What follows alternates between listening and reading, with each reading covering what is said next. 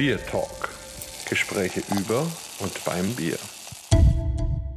Herzlich willkommen zu unserem 63. Bier Talk und heute verspreche ich euch, es wird wieder richtig bierig. Zu Gast ist Sven Bleiber von der Barre Brauerei. Am Mikrofon ist Holger und an der anderen Seite wie immer der Markus. Sehr schön. Sven, grüß dich. Schön, dass du da bist. Freue ja, mich Gott zum Gruße. Na, jetzt geht's ja für mich auch wieder Richtung Heimat. Also es ist natürlich schon fast Niedersachsen, aber es ist ja noch Nordrhein-Westfalen und es gibt ja so viel zu erzählen bei euch. Also das kann ich schon mal sagen. Meine beiden Lieblingsmitarbeiter in der Brauerei heißen Gustav und Alfred, aber da kommen wir später dazu. Mit Stell dich doch mal vor. Ja, Gott zum Gruße zusammen. Also wie schon angekündigt, ich bin Sven Bleiber. Ich bin seit inzwischen über 27 Jahren als Brauer in der Brauerei Barre im schönen Ostwestfalen, wie gesagt, gar nicht weit weg von Niedersachsen. Als Brauer habe ich lange Jahre auch wirklich aktiv gearbeitet im Sudhaus, in der Filtration. Wenn es sein musste, hat man auch beim Flaschensortieren im Flaschenkeller ausgeholfen. Aber irgendwann wurde ich dann bei uns zum Bierkönig, da können wir vielleicht später noch mal kurz drauf eingehen, zum Gambrinus. Also wir haben in Lübeck einmal im Jahr das Bierbrunnenfest und da tritt halt dieser Gambrinus in Kraft. Dann kam irgendwann der Chef zu mir und meinte, Herr Bleiber, Sie sind hier der Mann fürs Historische, machen Sie mir doch mal einen historischen Brauer. Dann habe ich einen historischen Brauer gemacht. Dieser historische Brauer ist mein alter Ego Brauer Bernhard. Den mache ich inzwischen seit 2012 und 2013 habe ich dann mein Diplom Biersommelier gemacht. Ja, das hört sich doch wunderbar an. Also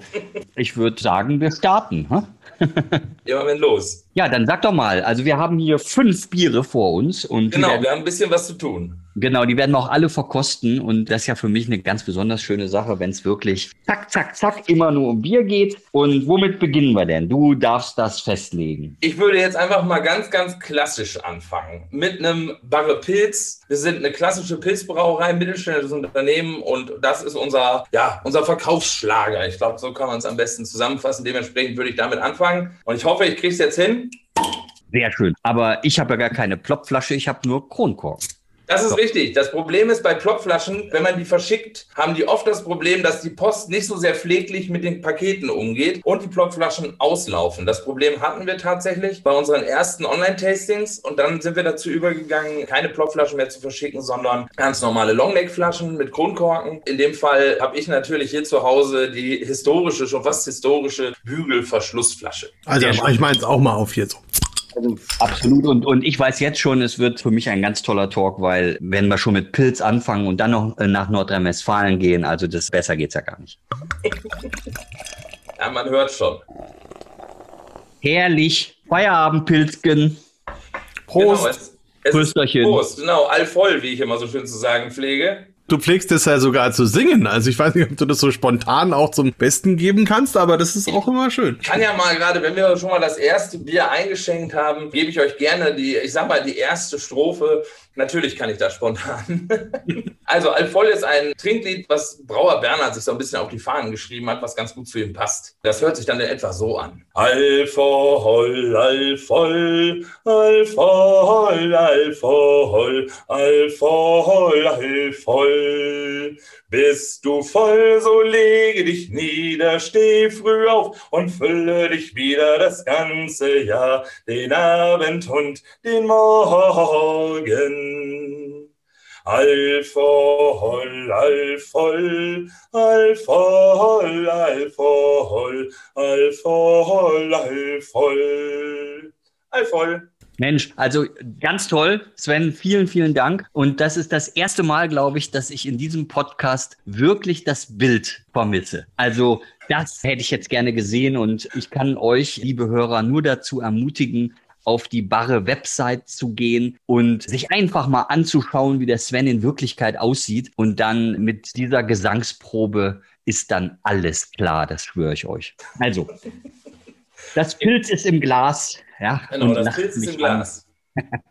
Ja, wir haben hier ein klassisch norddeutsch eher herbes Pilz, ein bisschen weg von den Fernsehbieren, was ja nicht schmälern soll in ihrem Ruhm. Das ist historisch gewachsen, da kommen wir vielleicht später noch ein bisschen drauf zu sprechen. Warum das historisch ist, dass wir ein etwas hopfigeres Pilz haben bei uns. Wir haben es in einer Bügel- und einer Longneck und in einer 0,5 Liter Flasche, aber ansonsten ist es schön filtriert. Wir haben hier einen schön weizengelbes Pilz mit einem schönen feinporigen Schaum. Der haftet ganz gut im Glas an ja, in der Nase ganz klassisch so die leichten Hopfenaromen. Ja, ich muss einfach erstmal einen Schluck nehmen. Unbedingt. Prost. Das ist mein erstes heute. Ich finde das immer großartig. Naja, wir haben ja auch noch nicht 22 Uhr, also es darf ja auch dein erstes sein. Naja, also das Ding ist, ich habe im Laufe des heutigen Abends noch ein Tasting. Ich muss mich jetzt mit dem Trinken so ein bisschen zügeln. Das ist gar nicht so einfach. Ich muss ja nachher noch ein paar gerade Sätze voneinander kriegen. Das ist Aber das gelingt dir sicher. Also ich bin da auch von überzeugt. Echt hervorragend. Es hat so einen schönen trockenen Nachtrunk, wie sich das für einen Pilz mit einer schönen herben Hopfenbittere gehört. Und deshalb nehme ich direkt noch mal ein Stückchen. Ja, es geht mir nicht anders. Markus, was meinst du zu unserem Pilz? Ja, es freut mich, dass es euch schmeckt.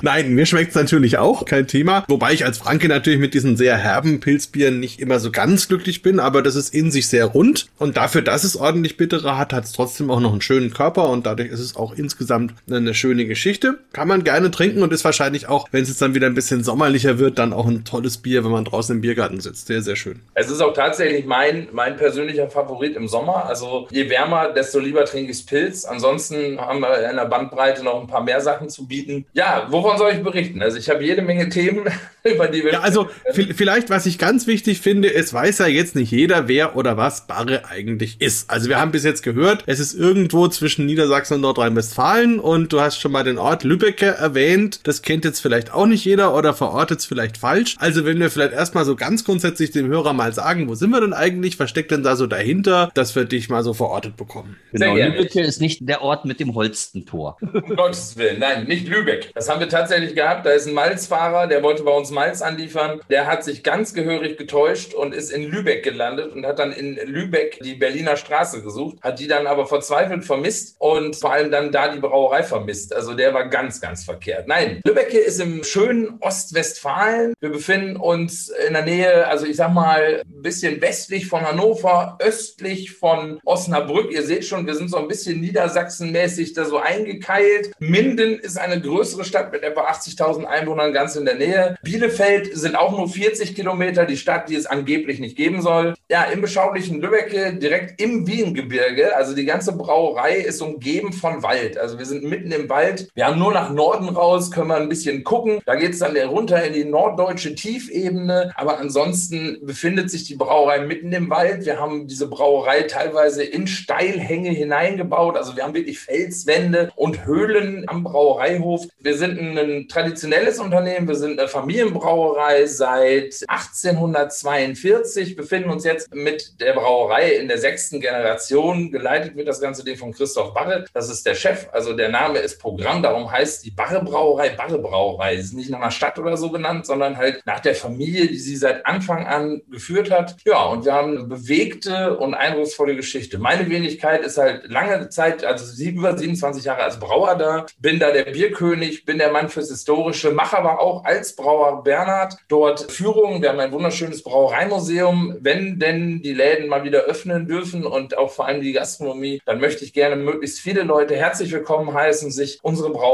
und das Museum anzuschauen und mit mir quasi ein Bier zu trinken. Das wäre ganz großartig. Also wer jetzt noch nicht auf Google nachgeguckt hat, wo Lübbecke ist, dem ist auch nicht zu helfen. Also wunderbar. Das könnte ein Tourismusbüro nicht besser formuliert haben.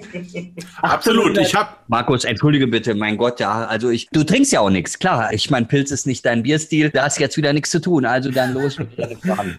Naja, was heißt hier nichts? Ich habe halt mein Glas schon leer und habe mir gedacht, ich hebe mir das Restvolumen eher für die anderen Biere auf. Aber ich habe gerade noch eine andere Idee. Jetzt reden wir gerade von Sven und Barre und so, aber du, du warst ja auch vor deinen 27 Barre-Jahren schon da. Wie ist das denn passiert? Also bist du aus dem Mutterleib gefallen und warst ein Brauer oder wann hat dich diese Erkenntnis ereilt und wie bist du da so dazugekommen? Es gibt tatsächlich Menschen, die behaupten, ich müsste eigentlich mit einem Bierfass oder aus einem Bierfass geboren sein. Das möchte ich allerdings abstreiten. Ich kenne meine Mutter sehr gut. Aber es ist wirklich so, es gab in meiner neunten Klasse ein Praktikum. Und es gab bei uns im Ort, wo ich aufgewachsen bin, ich bin aufgewachsen in der Nähe von Münster, in, in Steinfurt heißt es heute. Früher sagte man noch Borkhorst. Das ist der Ortsteil von Steinfurt. Dort bin ich aufgewachsen und das Haus meiner Oma war vielleicht so Luftlinie 2000 Meter von der Brauerei weg. Und wenn der Wind richtig stand, dann konnte man riechen, wenn in der Brauerei gemeischt wurde, wenn in der Würzepfanne der Hopfen dazugegeben wurde. Und das konnte ich riechen. Das fand ich schon als Zweijähriger, Dreijähriger, wo ich dann da ganz viel war und auch später danach immer einen sehr angenehmen Geruch. Und dann habe ich gesagt, Mensch, ich wollte ganz gerne was mit Naturwissenschaften machen nach der Schule und habe mich dann zu einem Praktikum halt in der Brauerei entschlossen. Und dann habe ich gesehen, also so Laborant und so, das ist vielleicht dann doch nicht so mein Job. Und ich wollte aber gerne in dieser Brauerei arbeiten, weil da waren so viele positiv bekloppte Menschen im, im positivsten aller Sinne, so dass ich in der Brauerei Rohling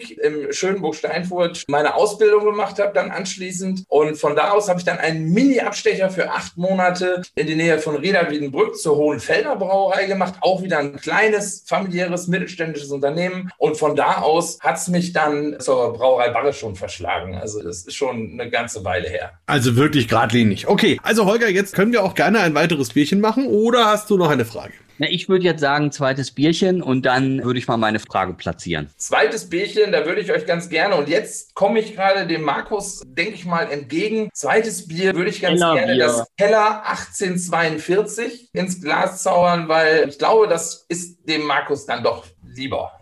Okay, dann machen wir das mal auf.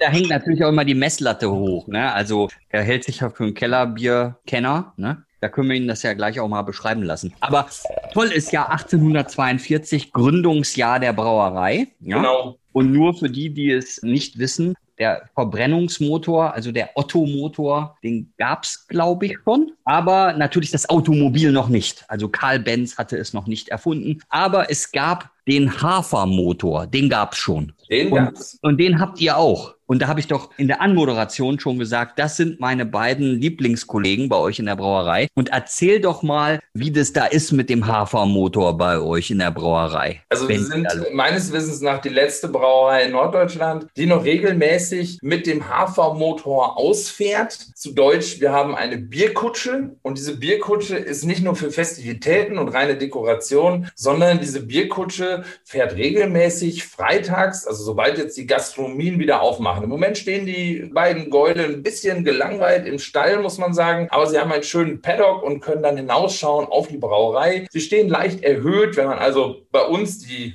B239 runterfährt und den Blick so ein bisschen, also auf Lübbecke zu und den Blick so ein bisschen links schwenken lässt, dann haben die einen sehr schönen Stall, so ein bisschen am Hang. Und dort stehen dann unsere beiden Brauereipferde, die unseren Bierwagen quasi ziehen. Also die Pferde sind natürlich der Hafermotor. Und diese beiden Brauereipferde, Gustav und Alfred, die sind bei uns schon ewig lange. Also wir haben diese quasi übernommen aus der früheren Zeit, als noch immer mit Pferden ausgefahren wurde, haben wir diese Tradition uns erhalten und gerettet. Wir mögen das sehr, sehr gerne und fahren und versorgen unsere Gastronomen im Ort dann freitags immer mit dem Bier. Das ist immer ein großes Highlight, wenn die Kutsche dann durch die Innenstadt fährt, ist es natürlich großartig. Und auch zu jeder Jahreszeit, bei jedem Wetter oder wie ist es? Es ist natürlich wetterbedingt immer so ein bisschen, also ich sag mal bei Glatteis, wenn sich so ein Pferd, was irgendwo zwischen 800 und 1000 Kilo wiegt, wenn das ins Rutschen kommt, das rutscht. Darum sind wir natürlich bei Glatteis oder so da ein bisschen, bisschen vorsichtig. Wir schauen uns also schon die Straßenverhältnisse an. Aber ob das regnet oder ob die Sonne scheint, spielt eigentlich keine Rolle. Also die müssen raus dann. Die müssen ja auch arbeiten. Das sind ja auch Kaltblüter, das sind westfälisch Kaltblut und die müssen arbeiten, sonst sind die auch nicht zufrieden. Ja, sehr schön, ja. Also habt ihr jetzt eure Pferdeliebe langsam ausgelebt und können wir zum Bier kommen oder wollt ihr noch ein bisschen philosophieren und Also rum- wegen meiner können wir gerne zum Bier kommen. Ich weiß nicht, was ihr gerade für Vorstellungen habt beim Bier, Ein- wer ein auf Pferden Ignorant. reitet und was er anhat und so, keine Ahnung. Also ein Ignorant, ein Ignorant. Aber komm, jetzt erzähl schon übers Kellerbier da, ja. Ja, also echt, ne, ich meine, erst kündigst du es an und dann, dann muss ich hier so lange warten. Also, ganz toll. Also ein sehr, sehr schönes, tolles Kellerbier, was mir gleich am Anfang aufgefallen ist, es hat einen richtig schönen Geruch, so schön heuige Aromen, grasige Aromen. Dann hat man richtig viel Schaum, also ein richtig ordentlicher, schöner, stehender und leicht getönter Schaum und drunter hat man dann so einen wirklichen Sonnenuntergang, könnte man sagen. Also ein schönes, leuchtendes Gold-Orange, leicht trüb und wenn man das dann trinkt, dann ist es total weich und mild und ein richtig schöner Abgang, ganz rund. Also jetzt sehr gaumenschmeichelnd und natürlich ein großer Gegensatz zu dem Pilz. Und in der Tat, da bin ich jetzt schon wieder ein bisschen mehr zu Hause. Wobei, wie gesagt, mir das andere durchaus auch geschmeckt hat. Kellerbier 1842 heißt das auch, dass es tatsächlich irgendwas mit einem historischen Rezept zu tun hat? Oder ist das jetzt eher so, dass man sagt, man nimmt halt einfach Bezug auf das Gründungsjahr sozusagen? Genau, also das ist eher ein, Bezug nehmen auf das Gründungsjahr der Brauerei. Ein historisches Rezept steht nicht dahinter. Wir haben uns natürlich, als wir dieses Kellerbier entwickelt haben, also wir wollten was Naturtrübes und wir wollten auch was ein bisschen milder ist, was vielleicht auch so einem Markus Raubach ein bisschen besser schmeckt als unser Pilz. Und da waren wir natürlich dann so ein bisschen am Überlegen und haben tatsächlich nicht einfach nur, weil wir gesagt haben, oh, wir brauchen jetzt ein Naturtrübes im Programm. Wir füllen einfach unser Pilz in Naturtrüb ab. Das war uns zu einfach man kann immer einfache Wege gehen und man kann richtige Wege gehen. Und da war es uns lieber, einen richtigen Weg zu gehen und ein neues Bier quasi zu erschaffen mit einer schönen, milden Würze, mit einem schönen Malzkörper. Ich muss natürlich sagen, seitdem es dieses Kellerbier gibt, wir haben es letztes Jahr zum ersten Lockdown, haben wir es rausgebracht, weil wir gesagt haben, jetzt haben wir es fertig, jetzt bringen wir es auch in die Flasche. Weil wir natürlich nicht, auch nicht wussten, wie lange dieser ganze Spaß noch geht. Und das Bier hat es geschafft, innerhalb von einem guten halben Jahr quasi quasi die Top 2 unserer verkauften Biere zu werden. Also es ist insgesamt sehr, sehr, sehr gut angenommen worden. Und ich persönlich muss auch sagen, dass ich ganz schön beim Markus bin auch. Das Kellerbier ist bei mir immer zu Hause. Also ich habe immer eine Kiste Kellerbier. Man hat ja immer so ein bisschen das Problem, dass man nicht genau weiß, wie man seinen Haustrunk jetzt aufteilen soll, weil man hat ja auch ein bisschen mehr davon, aber man hat auch 15 verschiedene Biere im Portfolio, die man sich zu Hause hinstellen könnte. Das Kellerbier hat echt den Einzug in meinen Haushalt gehalten und ich trinke es wahnsinnig gerne. Na, also das hört man doch total gerne, ne? Und Zyniker könnten natürlich sagen, jetzt habt ihr 170 Jahre gebraucht, um endlich auf einen vernünftigen Bierstil zu kommen. Aber das ist natürlich Quatsch. Nein, aber es ist wirklich ein, ein ganz tolles Bier und da kann man euch nur beglückwünschen. Und ich glaube, es ist auch gerade in der jetzigen Zeit ganz wichtig, sowas zu haben, weil, glaube ich, die Leute jetzt auch ganz gerne so ein, so ein schönes, harmonisches, rundes Bier haben wollen, was sie zum Beispiel auch zu jedem Biergarten essen, ob es jetzt der Wurstsalat ist oder irgendwie eine schöne, schöne Platte mit Käse oder so. Das ist einfach ein tolles, schönes Bier und was mir wirklich am allerbesten gefällt, ist dieses weiche, runde, das Mundgefühl. Das ist wirklich ein, ein tolles Bier. Also ganz großes Kino, oder Holger, was sagst du? Unbedingt. Also mir hat das Pilz auch wahnsinnig gut geschmeckt, weil es eben Ecken und Kanten hat und eben noch eine schöne Bittere hat, wie sich das in meinen Augen für einen Pilz auch gehört. Aber hier haben wir jetzt einen ganz tollen Vertreter dieses Bierstils Kellerbier und mir gefällt besonders auch so die Karamellaromen. Also es sind so deutliche Karamellaromen da, finde ich. Und was ich auch nochmal sagen muss, ist auch das Etikett. Also die Gestaltung des Etiketts und so, also und dann auch in dieser 0,33er Flasche. Das macht Lust, einfach das Bierchen mitzunehmen und mal zu verkosten. Also das habt ihr wirklich gut gemacht. Herzlichen Dank. Also es ist auch, wie gesagt, etwas, was mir wahnsinnig viel Spaß bereitet. Also wirklich auch das Etikett, weil es einfach auch so ein bisschen von unseren normalen Etiketten abweicht, weil es ein bisschen mehr Bezug zum Bier hat, sage ich mal, zu dem Bier, was auch in der Flasche ist. Und das Bier kommt halt wirklich so eins zu eins aus dem Tank und dann geht es in die Flasche. Also wir füllen es direkt ab. Und daher kommt auch diese, diese schöne Carbonisierung. Einfach weil das viel Gärungskohlensäure ist. Ne? Da merkt man einfach auch, das ist ein bisschen anders eingebaut. Ne? Sehr angenehm ist es. Also das ist das Mundgefühl, von dem der Markus auch schon gesprochen hat. Auch so dieses Naturtrübe und so, wirklich toll. Also das verstehe ich gut, dass die Leute dieses Bier sehr gut angenommen haben. Auf jeden Fall. Deswegen ja. ist es jetzt auch schon leer. Also deswegen Ganz genau. wir ein weiteres in Angriff nehmen.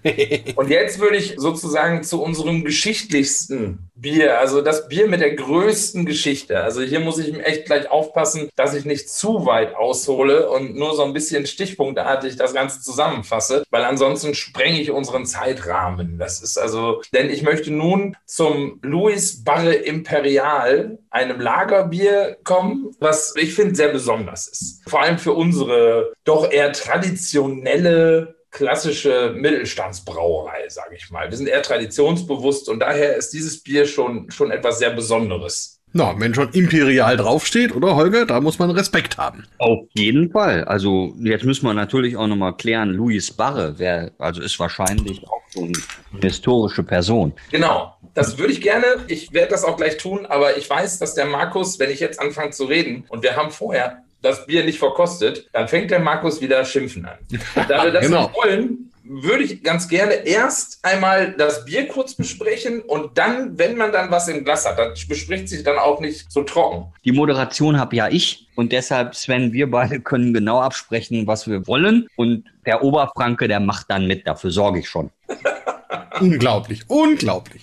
Ich würde es trotzdem ganz gerne erst. Auf jeden Fall. Nicht nur wegen dem Markus, sondern auch, weil es wirklich schöner ist, wenn wir erst was zum Bier gehört haben. Also wir haben hier, wie ich schon sagte, ein Lagerbier. Ich erzähle ein bisschen was zur Brauart und dann könnt ihr gerne ein bisschen was dazu sagen, wie es bei euch so ankommt. Ja, wie Lagerbier von einem Farbton her haben wir hier also wirklich so ein schönes Altgold, würde ich sagen. Wir haben einen weißen, feinporigen Schaum. Wir haben ein Bier gebraut mit vier verschiedenen Malzen. Es ist tatsächlich Pilsener Malz, es ist Münchner Malz und zwei verschiedene Karamellmalze, Karapilz und Karahell. Diese beiden Malze sorgen für diese Vollmundigkeit, die dieses Bier hat. Da haben wir ein bisschen uns versucht, an einem historischen Vorbild, ich sage mal in Anführungsstrichen, zu orientieren. Dazu kommt dann wirklich viel Aufwand bei der Hopfengabe. Also als Hopfensorten haben wir die Hallertauer Perle. Die geben wir in zwei Chargen, also beim Kochen einmal zu Anfang für die bittere, einmal zum Ende, dass wir noch ein bisschen Hopfenaroma reinkriegen. Und dann geben wir nochmal einen speziellen Hopfen, einen Hallertauer Saphirhopfen, der ganz besondere Noten nochmal ins Bier bringt. Was das für welche sind, hören wir gleich. Den geben wir aber dann erst als Whirlpoolgabe, sprich nach der Kochung, wenn das Kochen schon durch ist, die Würze aber noch heiß ist, dann geben wir diesen Hopfen dazu und der sorgt dann quasi für die Aromatisierung des Bieres. Ja,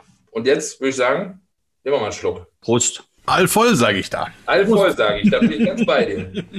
Also das ist jetzt ein Bier, wenn ich jetzt hier raus auf die Straße gehe und würde jetzt halt irgendeinen Münchner reinbitten und sagen, magst ein Bier und ich würde ihm das halt anbieten, dann wäre der zufrieden. Ja, also das ist ja schon fast süß. Das ist, glaube ich, eigentlich nur diese Vollmundigkeit. Ne? Das kommt durch diese Malze, durch diese Malzigkeit, kommt dieser, dieser süße Eindruck. Und dadurch, dass die Bittere nicht im Vordergrund steht, sondern hier wirklich das Hopfenaroma, was in der Nase ist, das steht im Vordergrund. Und hier haben wir wirklich ganz schöne Hopfenaromen, wie ich finde. Da haben wir wirklich so ein bisschen zitronige, ein bisschen blumige Noten. Im Hintergrund haben wir ein bisschen dieses grasige. Ich finde das schon, schon sehr, sehr cool. Also das ist ein, ein tolles Sommerbier, wie ich finde. Ich weiß nicht, ob ihr euch erinnert, aber das erste Schneider Tab 5, mhm. das war ja auch total geprägt von Saphir. Mhm. Und das erinnert mich total, also oder andersrum, das Louis Barre Imperial erinnert mich jetzt total an dieses erste Tab 5 und das war damals so was ganz Neues und in diesem Weizen-Doppelbock war dann auch die, die Plattform so schön für den Hopfen, für das Hopfenaroma. Ja, das, das, vergisst man dann nicht mehr und jetzt muss ich wirklich sagen, ich das hier wieder habe, das ist richtig intensiv, richtig schön und das gibt dem Bier wirklich eine ganz besondere Note, die es auch ganz klar anders macht als alle anderen, die man so kennt. Also wirklich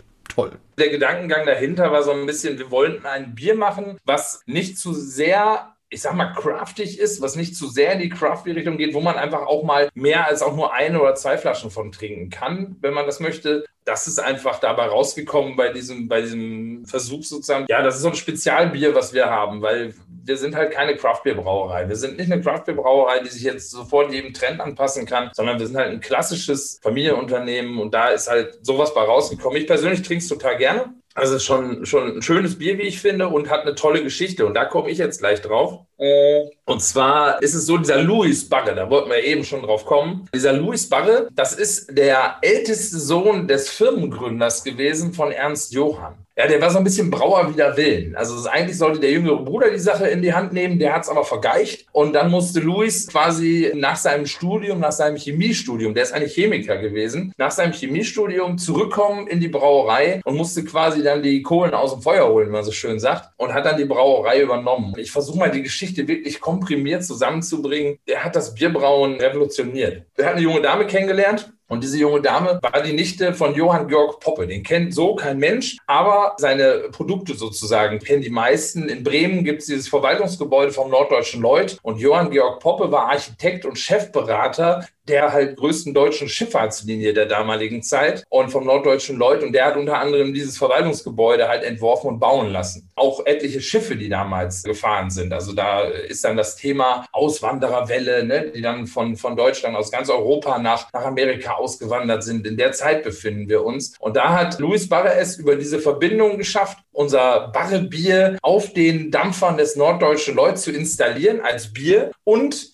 auch quasi zu exportieren, eigentlich in die ganze damalige Welt, die irgendwie eine Rolle spielt. Also da ist Asien, da ist Südamerika, da ist aber auch ganz großes Ding war Nordamerika. Und das war halt nicht ganz einfach, weil wenn man sich überlegt, 1880, sage ich mal rum, die Haltbarkeit vom Bier lag irgendwo zwischen 8 und 14 Tagen. Und das jetzt hinzukriegen, ein Bier so haltbar zu machen, und das hätte ein Brauer wäre wahrscheinlich dahinter gekommen, aber der gute Louis als Chemiker hat das ein bisschen anders geguckt. Dr. Karl Linde hat 1876 diese Kältemaschine entwickelt und wir waren die dritte Brauerei nach der Dreher Brauerei in Triest und nach der Spatenbrauerei in München war die Barre Brauerei die dritte Brauerei, die eine Kältemaschine eigen nannte. Und wir konnten halt dann ganzjährig gleichmäßig kalt lagern. Durch diese Kaltlagerung bekam das Bier, sage ich mal, eine höhere Qualität von Grund auf. Und anschließend nach dieser Lagerung hat der gute Louis Barre das Ganze abfüllen lassen in 075er Champagnerflaschen. Sekt gab es damals noch nicht, das waren alle Champagnerflaschen. Bierflaschen gab es auch in großer Stückzahl noch nicht, aber Champagnerflaschen gab es halt. Diese Champagnerflaschen wurden dann so ganz klassisch mit Naturkorken, mit Agraffe versehen. So kamen die dann in große Holztröge und dann wurden diese Champagnerflaschen in 80 Grad heißem Wasser gebadet. Also er hat sie pasteurisiert. Das ist für die damalige Zeit, war das ein absolutes Novum, um die Haltbarkeit hinzukriegen. Und dann nach dem Pasteurisieren wurden sie mit Etikett versorgt, mit Siegelwachs wurde quasi dann der Korken nochmal versiegelt zusätzlich. Dann gingen diese Flaschen per Pferdefuhrwerk und Zug und Schiff rund um die ganze Welt. Also New York und wir sprechen wirklich von, von massiven Mengen. Also wir sprechen von 300.000 bis 500.000 Flaschen jährlich. Es war ein Geschäft, was wirklich wahnsinnig gut funktioniert hat, auch für die Brauerei. Das war alles wirklich tutti. Gipfelte dann leider im Beginn sozusagen des Ersten Weltkrieges. 1914 haben die Engländer den Laden dicht gemacht, haben gesagt, hier kommst du nicht durch und dann war Feierabend. Und dann ist innerhalb von nur vier Jahren der Umsatz der Brauerei um 80 Prozent eingebrochen. Das gipfelte darin, dass der gute Luis Barre sich sozusagen die Kugel gegeben hat, und zwar keine goldene von Ferrero.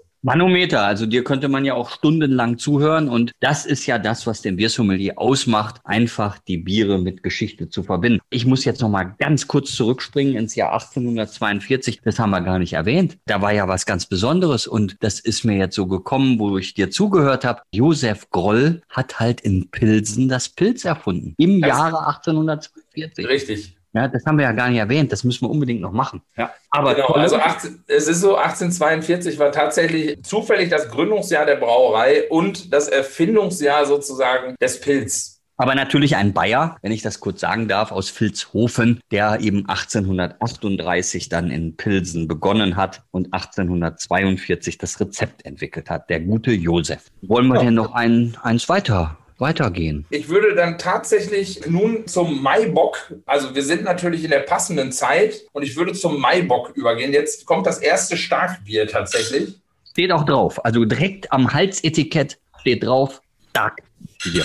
Genau. Hat uns, hat uns unser lieber Kollege Meinhard auch empfohlen, hat gesagt, wenn ihr Barre trinkt, dann unbedingt den Maibock. Also bin ich mal gespannt. Ja, wir haben einen schönen, schlanken Maibock. Wir haben ja nicht so, ein, so was Mastiges, sondern einen relativ schlanken Maibock, filtrierten Maibock mit ja, einer Stammwürze in der Würzepfanne, so von, von 17,2 etwa und einem Alkoholgehalt, der so etwas, also ich sag mal, 6,9 steht drauf. Meistens sind wir so bei 7,1, 7,2. Das kann ja immer mal ein bisschen abweichen. Bier darf man nicht vergessen, ist ein Naturprodukt und man kann die Hefe nicht immer so mit der Peitsche dahinter stehen und sagen, Hefe tu dies, Hefe tu das. Man muss die Bedingungen schaffen und manchmal macht die Hefe ein bisschen mehr, als sie soll. In diesem Fall haben wir 3% Restextrakt, sprich Restzucker. Das ist eine relativ angenehme Süße. Wir haben hier einen, ich würde wirklich schon sagen, also wirklich einen richtig goldenen Ton, richtig dunkles Gold mit einem schönen vielleicht sogar leicht eingefärbten Schaum, feinporig, anhaftend. Ja, und in der Nase ist der Klassiker, ne? Ein bisschen grasig und Honig eindeutig im Vordergrund.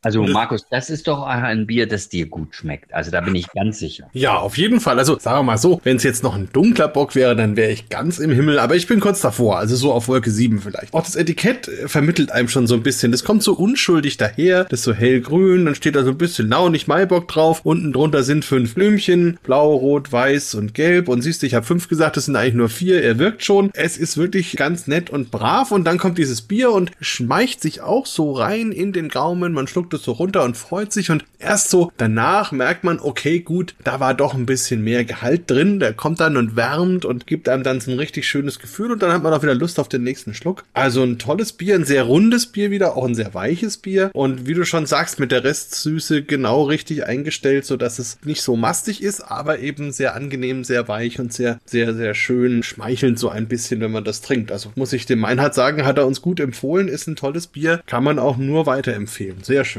Ja, das ist immer, immer ein echtes Highlight, wenn wir unseren Maibock machen. Den gibt es einmal im Jahr. Und der ist jedes Jahr auch ein bisschen anders, weil, wie gesagt, Hefe, man kann es nicht so hundertprozentig programmieren. Wir wissen, woran wir uns langhangeln müssen, aber er variiert immer so ein bisschen. Und dann kommen immer schon die Maibock-Süchtigen, sag ich mal, die kommen immer schon, weil einbrauen tun wir den im Dezember und die kommen dann aber schon, also spätestens Anfang Januar sind die dann schon da und wollen den ersten Maibock am besten aus dem Tank zwickeln. Also dann sind die ganz heiß drauf. Da wäre ich allerdings auch dabei, gar kein Thema. Apropos Tank, Zwickeln und heiß drauf. Du machst ja auch so, so Feuershows und Feuerspucken und solche Dinge. Wie, wie kam man denn da dazu und wie überlebt man das? Ich bin relativ vielseitig interessiert und habe lange Jahre wirklich intensivste Mittelalter gemacht. Inzwischen hat das Bier so ein bisschen die Oberhand gewonnen, habe auch Ritteressen moderiert und diese ganzen Geschichten. Ja, und dann kam es irgendwann, dass auf einem Mittelaltermarkt eine Feuershow ausgefallen ist. Und dann hat der Veranstalter gefragt, wer kann eine Fackel schwingen? Und dann kriegte ich so ein Fackelschwingen-Ding in die Hand. Und da habe ich das erste Mal eine Fackel geschwungen und fand das ganz großartig. Von da hat sich dann entwickelt, dass ich angefangen habe, mit Feuer zu spielen. Und man überlebt das, indem man sehr vorsichtig ist und großen Respekt vor diesen ganzen Spielzeugen hat und vor allem von dem Feuer, was an irgendeinem Ende halt brennt. Ich spucke halt auch Feuer. Auch das geht nur mit sehr, sehr viel Respekt und sehr viel Vorsicht. Aber ist natürlich eine hervorragende Geschichte. Ich spiele inzwischen mit meiner Frau zusammen Feuertheater. Das heißt, wir denken uns Theaterstücke aus und ich spreche die ein. Die werden mit Musik unterlegt und dann spielen wir das, was quasi im Theaterstück dargestellt wird, spielen wir mit Feuerwerkzeugen, sag ich mal. Da kann eine brennende Sense, da können brennende Schwerter dabei sein und, und, und, und, und. Also das ist auch eins meiner vielen, vielen, vielen Hobbys.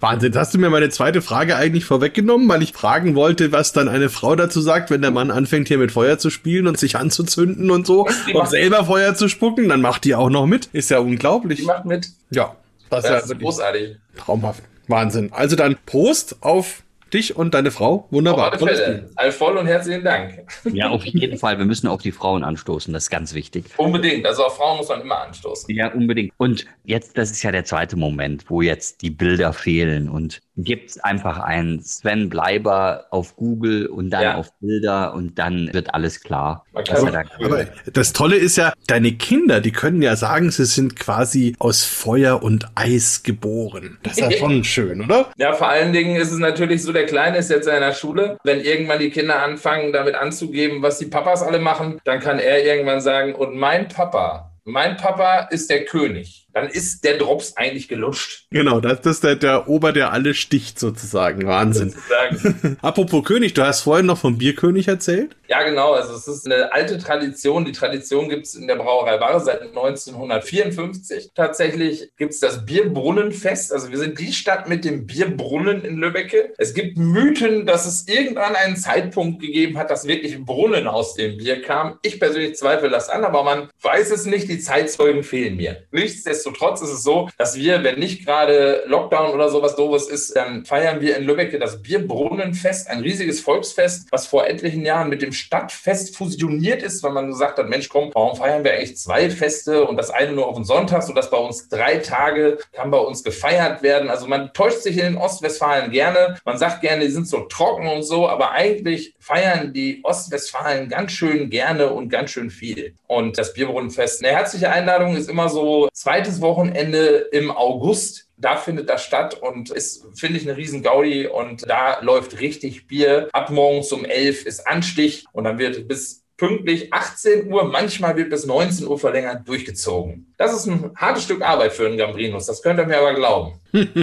Kann ich mir vorstellen. ja, Also für mich, apropos. für mich hört sich das eigentlich alles eher an wie Traumjob. Also so richtig Mitleid kann ich eigentlich nicht entwickeln, würde ich Ist sagen. es auch. Die Leute sagen immer, Mensch, du hast deinen Job und ich habe mir meinen Job selber gebaut, muss ich sagen. Also ich habe mich selber irgendwie immer hingestellt und habe gesagt, jo, mach ich. Und dann habe ich es gemacht. Ich liebe meinen Job. Ich finde, ich habe einen der besten Jobs, die es gibt. Ich bin Biersommelier. Ich kann den Leuten was über das älteste Kult- und Kulturgetränk der Welt erzählen. Das muss man ja auch mal sagen. Und ich kann selbiges Produkt auch noch herstellen. Wir haben eine kleine 50-Liter-Anlage, wo man ein bisschen experimentieren kann. Und wir haben natürlich die große Brauerei. Also die Bandbreite in meinem Job wird es niemals langweilig. Das Ehrlich? ist doch das beste Stichwort für das nächste Bier. Ich freue mich ja die ganze Zeit schon auf was Dunkles. Ich sagen, jetzt Markus reibt sich die Hände und jetzt kommen wir nämlich dazu. Jetzt kommen wir zu Markus seinem, also einem von Markus Lieblingsstilen. Ich hole das mal gerade ran. Unserer schwarzen Acht. Jo.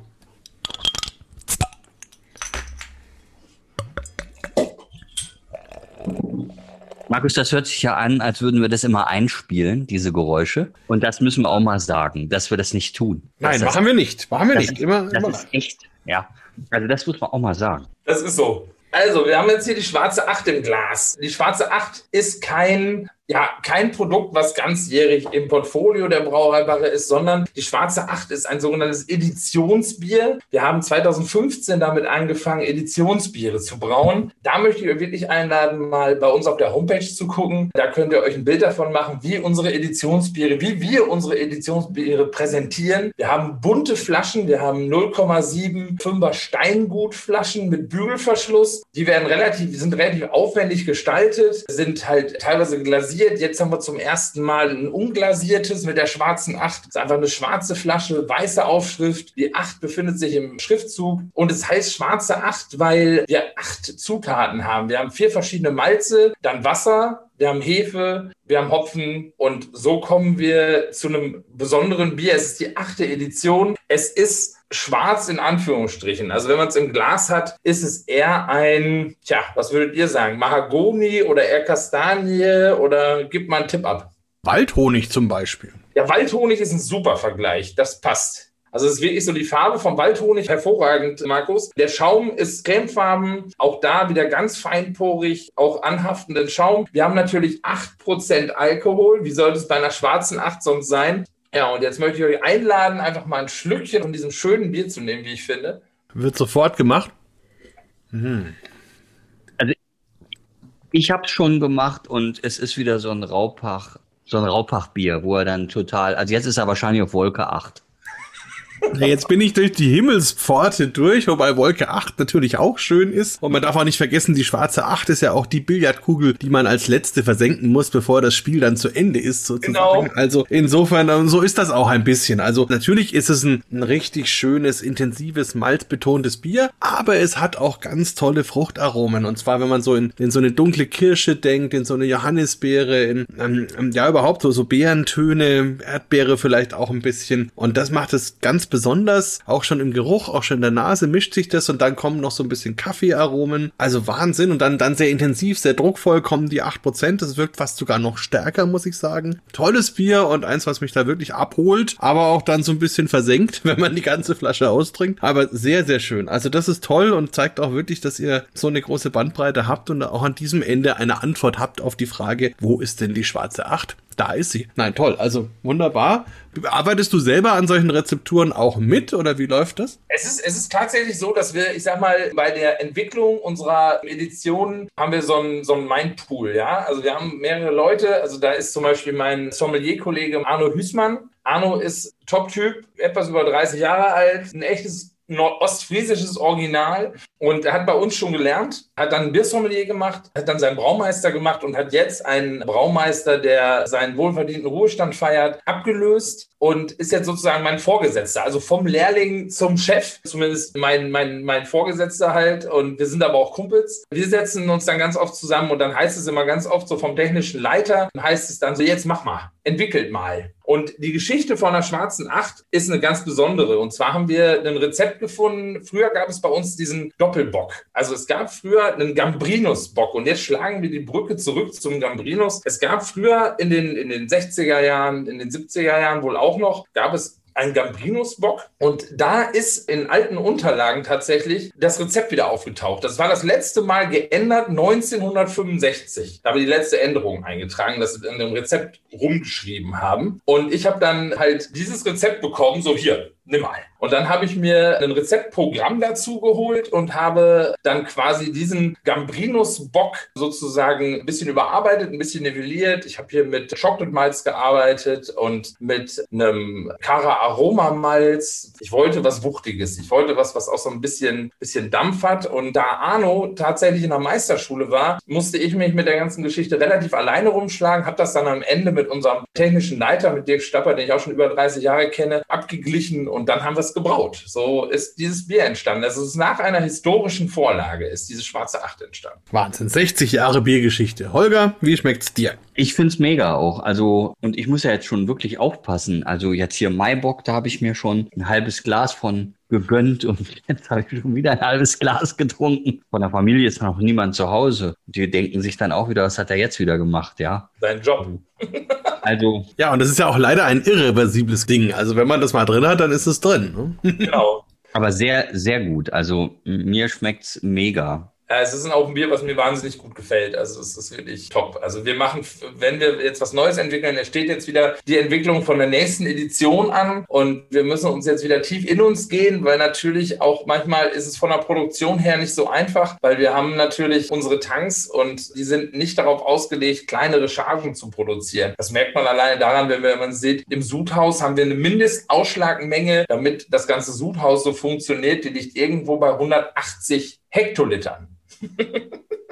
Da haben wir aber einen ganz guten Kontrakt, dass wir das Bier, was wir überschüssig haben, auch weiterhin im Umlauf halten. Nämlich, das wird, das meiste davon wird abgebrannt. Also es geht in die Brennerei und die machen einen schönen Bierbrand draus. Da sind wir also wieder beim Feuer. Wahnsinn. Ja, ein, eine Frage vielleicht noch von mir. Ja, ähm, jetzt bist du ja gerade jemand, der davon lebt, mit Menschen zu interagieren. Also ich, ich kenne dich ja so und wir haben ja auch schon viele Veranstaltungen gemeinsam gemacht und das ist einfach das, da ziehst du deine Energie und da bist du auch am besten und das begeistert die Menschen immer. Wie ist das in so einer Zeit? Jetzt sind wir fast ein Jahr mehr oder weniger kontinuierlich im Lockdown oder hatten zumindest erhebliche Einschränkungen, was Veranstaltungen anging. Wie geht's dir da? Also wie füllst du das wieder auf und wie kompensierst du das und wie ist vielleicht auch deine Vorfreude, wenn wir dann endlich in einem halben Jahr vielleicht wieder loslegen können? Ja, also meine Vorfreude ist wahnsinnig groß. Also mit dem Bier, das geht noch ganz gut. Wir haben tatsächlich im Januar angefangen, regelmäßig Online-Tastings zu machen und über diese Online-Tastings, ich gestalte diese Tastings halt kommunikationsoffen. Zu Deutsch, ich komme zu den Leuten nach Hause ins Wohnzimmer. Das heißt wirklich, ich habe die Leute alle auf meinem Bildschirm, sehe die und die sehen mich die ganze Zeit und die können sich jederzeit dazuschalten. Also sie können jederzeit den Kanal aufmachen und mich ansprechen und ich antworte dann auf die Fragen, die dann da reinkommen, ganz, ganz offen. Also das ist schon relativ ähnlich einer Besichtigung, wenn auch nicht ganz der Ersatz. Aber das ist eine Sache, die da zumindest als Ersatzdroge hilft.